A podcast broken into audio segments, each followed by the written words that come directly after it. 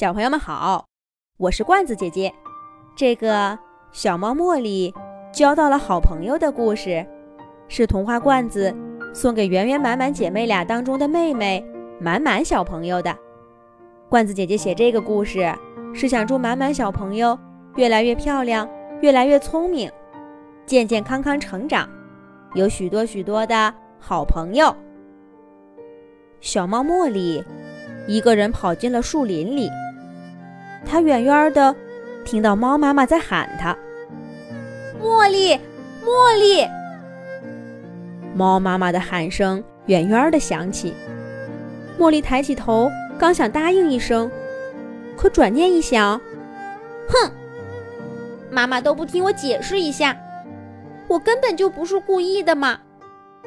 妈妈帮着别人，却不帮我，我才不要回去呢。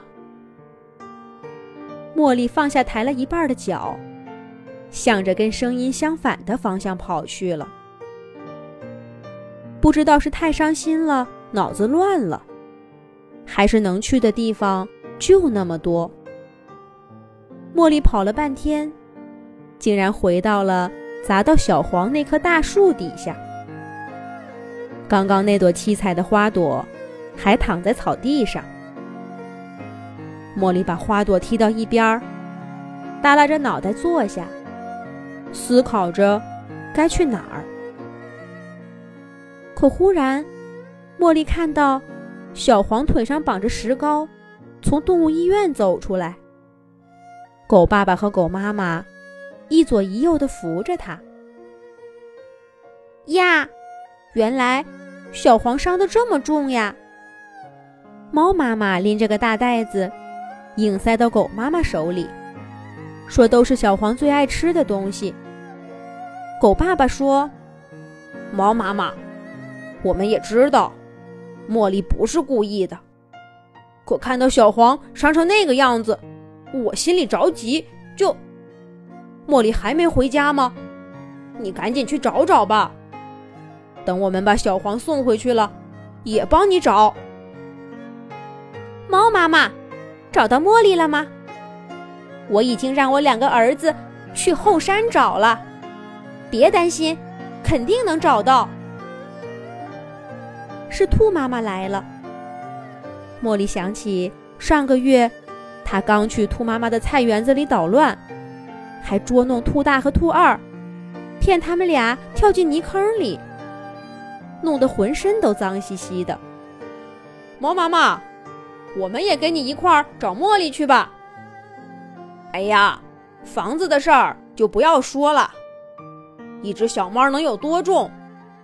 我花了三个晚上时间重新弄好了，比以前还结实呢。找孩子要紧。这是汉塔爸爸。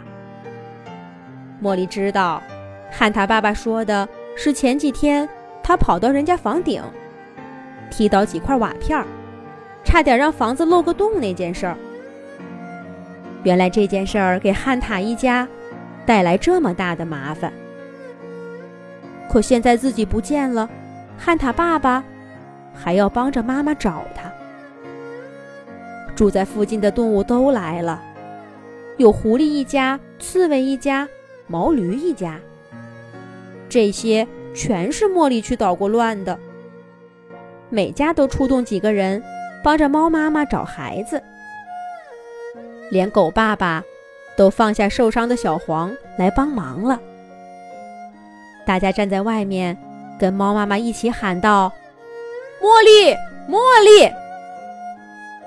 草丛里的茉莉觉得羞愧极了。妈妈，茉莉想跳出去，可不知道是谁说了一句：“肯定不在这一带了。”咱们大家分头找，有消息再来告诉猫妈妈。动物们一哄而散，连猫妈妈都跑得不见了踪影。茉莉站在刚刚还挤满动物，现在却空荡荡的草地上发呆。回家去吧，回家准能见到妈妈。茉莉想到这儿，蹦跳着。往家的方向走，可半路上，他看到前方隐隐闪动着火光。不好，那是小黄家的方向。茉莉来不及细想，拼命跑了过去。狗爸爸去帮猫妈妈找茉莉了。狗妈妈出门买菜不在家。可小黄家旁边的灌木丛着起火来，小黄迈着打了石膏的腿，正艰难地往外走。火势正旺，要是不赶紧出来，就有危险了。茉莉大叫一声，冲到小黄家门口，费劲地抱起小黄，就往外走。大火在他们身后扑向了小黄家的木头房子。刷刷刷！一盆接着一盆冷水泼过来，很快就浇灭了大火。是狗爸爸带着大家赶过来了。狗爸爸扑到小黄面前，从头看到脚，发现没什么事儿，才放下心来。又看着大口喘气的茉莉，对小黄说：“快，小黄，去谢谢茉莉。”可是小黄不情愿地说：“汪汪，干嘛谢他？要不是他让树枝把我砸伤，我自己也能跑出来。”狗爸爸着急地说：“你这孩子！”茉莉走上前，握住小黄的爪爪，真诚地说：“小黄，对不起，是我应该先跟你道歉。”要不是我跳到树上去玩，树枝也不会碰到你，你就不会受伤了。小黄有些惊讶的看着茉莉，过了一会儿，不好意思的挠挠头说：“旺旺，没关系了，你也不是故意的。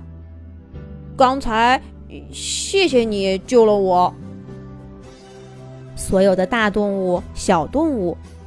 都给茉莉和小黄鼓起了掌。猫妈妈远远的跑过来，一把抱住了茉莉。可是茉莉从妈妈怀里挣脱出来，又跑回了小树林。不过这一次，她不是生气的离家出走，而是去树林里找回了那朵准备送给妈妈做生日礼物的七彩花。后来，茉莉依旧保持着活泼好动的天性，但她不再到处捣乱了，而是跟小伙伴们一起玩。茉莉问小黄：“愿不愿意跟他做朋友？”小黄看看自己打着石膏的腿，再想想从前茉莉做的事儿，摇了摇头。不过，他握着茉莉的爪爪说：“汪汪。”我们可以先试试。他们就这样一块玩着玩着，等到小黄拿下石膏，又能自由自在奔跑那天，小黄和茉莉真的成了好朋友。